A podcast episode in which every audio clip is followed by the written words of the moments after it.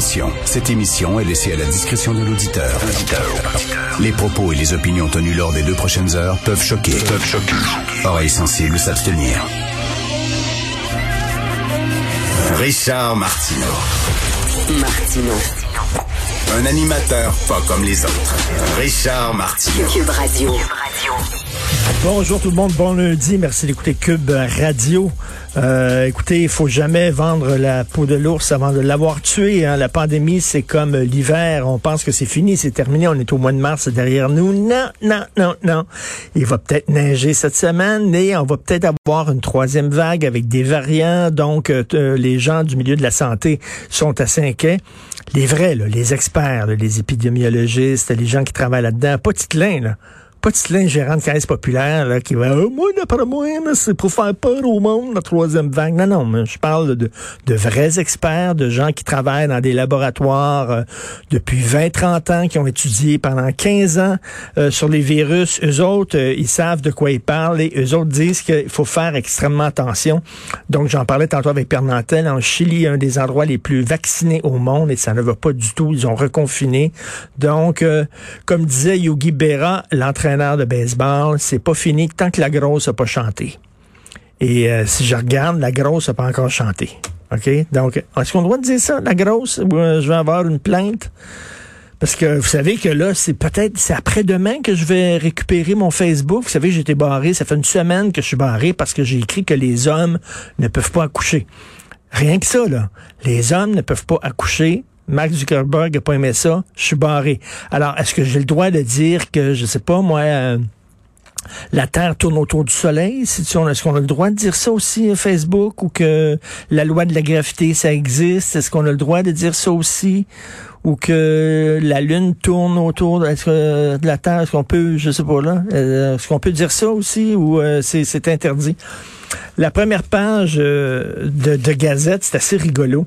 Euh, il y a une photo, vous savez, le Centaure, c'est cette salle, c'est un théâtre euh, anglophone dans le Vieux-Montréal. Et, et, là, il y a une photo. Le Centaure est presque vide. Il y a très, très peu de gens avec des masques. Et c'est écrit This is a sold out theater. Ça, c'est une salle qui joue à guichet fermé. Et là, il y a seulement 36 personnes. Parce que, tu sais, avec tout le respect des règles, le 2 mètres et tout ça, 36 personnes, c'est à guichet fermé. Ils peuvent seulement entrer 36 personnes à chaque fois. Et là, le, c'est quasiment vide. This is a sold out theater. T'imagines comme comédien t'es sur scène, là, puis il y a rien que 36 personnes devant toi. Ça doit être assez difficile de trouver ton énergie et ton enthousiasme pour faire euh, la, la, pièce, mais c'est ça que on est rendu là. Et euh, c'est Sébastien Bovet de Radio Canada qui a une très bonne, euh, très bonne, enfin, un bon commentaire aujourd'hui sur Twitter. Il dit, ben finalement, les enfants retournent à l'école. OK? Les gyms sont ouverts, les cinémas sont ouverts. On est en zone rouge, là. La seule affaire qui différencie la zone rouge de la zone orange, c'est les restaurants. C'est tout. Sinon, c'est la même affaire. 3, 4, 5, ils sont là 3, ils sont là 4, ils sont là 5, ils retournent à l'école. Euh, les, les gyms sont ouverts, tout est ouvert sauf les restaurants. Alors, c'est la seule, le seul truc qui sépare la zone orange de la zone rouge. C'est assez particulier.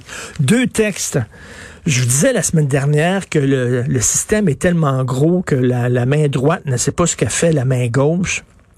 Hein, je parlais que 66% euh, des voyageurs qui sont revenus au pays, euh, euh, n'ont pas été appelés. On ne sait pas si exactement ils ont respecté leur quarantaine. On n'a fait aucune vérification. On n'a aucune idée s'ils ont respecté leur quarantaine ou pas. Alors là, deux autres textes qui montrent à quel point on est vraiment les deux pieds dans la même bottine. Alors, un texte de la presse, le déploiement se fait attendre. Au moment où la troisième vague de la pandémie commence, le déploiement des tests rapides de dépistage se fait toujours attendre. Une infime fraction des 4,56 millions de tests envoyés par Ottawa a été utilisée. Des régions n'en font pas du tout usage et le déploiement en entreprise tarde, a pu constater la presse. Bref, il y a seulement 60 000 tests rapides qui ont été utilisés. Ça, ça veut dire 1,3% des stocks. 1,3% des stocks. Seulement, qu'est-ce qu'on attend? On attend quoi? Ça dort dans des entrepôts. Allô, Christian, on est la fin mars. Qu'est-ce qu'on attend, même en entreprise, si je sais pas, là. Avant d'entrer à l'école, les professeurs font un test de dépistage rapide avant de. Non. On, dort. Et, un autre texte, c'est le Journal de Montréal. Or, Canada, Ottawa avare de détails sur la PCU. Ottawa refuse de dévoiler le nombre de personnes qui ont bénéficié de la prestation canadienne d'urgence en 2020 tout en se trouvant à l'extérieur du Canada. Vous savez que si vous vous trouvez à l'extérieur du Canada, vous n'avez pas le droit à la PCU. Sauf que bon, il y, a, des exceptions, je crois. Là. Tu peux, euh, dans, certains cas, tu peux demander la PCU. Euh, par exemple, si tu es un travailleur canadien, euh, mais si tu travailles pour, mettons, un, organisme d'aide internationale, etc. là, tu peux demander effectivement la PCU. Alors là, on l'a demandé. ben, combien de gens à l'extérieur du Canada ont bénéficié de la PCU Ils savent pas. Ils n'ont aucune idée. Non, non, mais c'est fou, là. Ils n'ont aucune idée. La même chose, je vous disais, il y a plein d'Américains qui sont venus ici pour le travail, par exemple qui ont pogné la COVID, qui ont été hospitalisés pendant de nombreux jours. Il y en a qui ont des factures de 100 000 dollars. Ils sont repartis chez eux et on ne sait pas où ils sont. On ne sait pas combien d'Américains doivent de l'argent au gouvernement, combien ont payé exactement. On a totalement perdu euh, la trace de ces gens-là. Euh, on ne sait pas. Euh, ils ont appelé, euh, ils ont appelé l'assurance maladie. On dit est-ce que vous savez combien d'Américains ont été soignés ici et c'est quoi exactement la facture totale que ces gens-là doivent? Aucune idée. Aucune idée. On ne sait pas pas tout les fraudeurs, il y a plein de gens qui ont fraudé la PCU. Hein. Il, y a, tellement, il, signe tellement de chèques, Justin Trudeau, qui fait une bursite à la main. Là. Il y a quasiment de la difficulté. Tout ce qu'il fait, c'est signer des chèques du matin au soir, puis du soir au matin, puis envoie ça partout à, tout le monde. Euh, il y a des gens, vous savez qu'il y a des gens, grâce à la PCU, qui font plus d'argent en période de pandémie qu'ils en faisaient avant quand ils travaillaient. Et combien qu'il y a de fraudeurs? Est-ce qu'on va pouvoir récupérer cet argent? Non, je sais pas. On n'a aucune idée. Le, système a perdu totalement le contrôle. Ça fait quand même assez freaky. Et Danny Laferrière, Danny Laferrière, que nous avons accueilli à bras ouverts, et euh, Sophie euh, Durocher, ma conjointe aujourd'hui, fait la liste de tous les honneurs qu'il a eu, euh, un film documentaire sur lui, une statue devant la grande bibliothèque, euh, des, des diplômes, des doctorats honoris causa, des médailles, etc. Et lui, s'en va à l'émission La Grande Librairie, ça, ça date d'un an. La Grande Librairie, qui est la grosse émission littéraire en France, qui a remplacé Apostrophe avec Bernard Pivot. Alors, il dit à François Bunel que les Québécois, ben, on est une bande de consanguins, on se marie entre nous, hein, les gagnons marient les gagnons, puis euh, un peuple comme ça, ils lisent tous les mêmes livres. J'aimerais rien dire qu'un des auteurs les plus lus au Québec puis les plus aimés des Québécois, c'est Denis Laferrière. Je referme la parenthèse. Donc, on lit tous les mêmes livres et dit on, se, on est fermé à l'étranger. On, on, s'ouvre pas à l'autre. On s'ouvre pas à l'autre. Hey, Danny, on s'est pas ouvert à toi.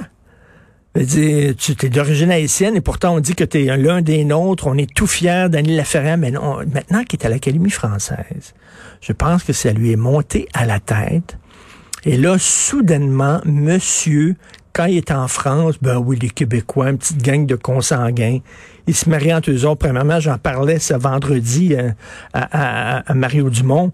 Il me dit, c'est pas parce que tu t'appelles Gagnon et que ta femme s'appelle Gagnon que tu viens nécessairement de la même lignée.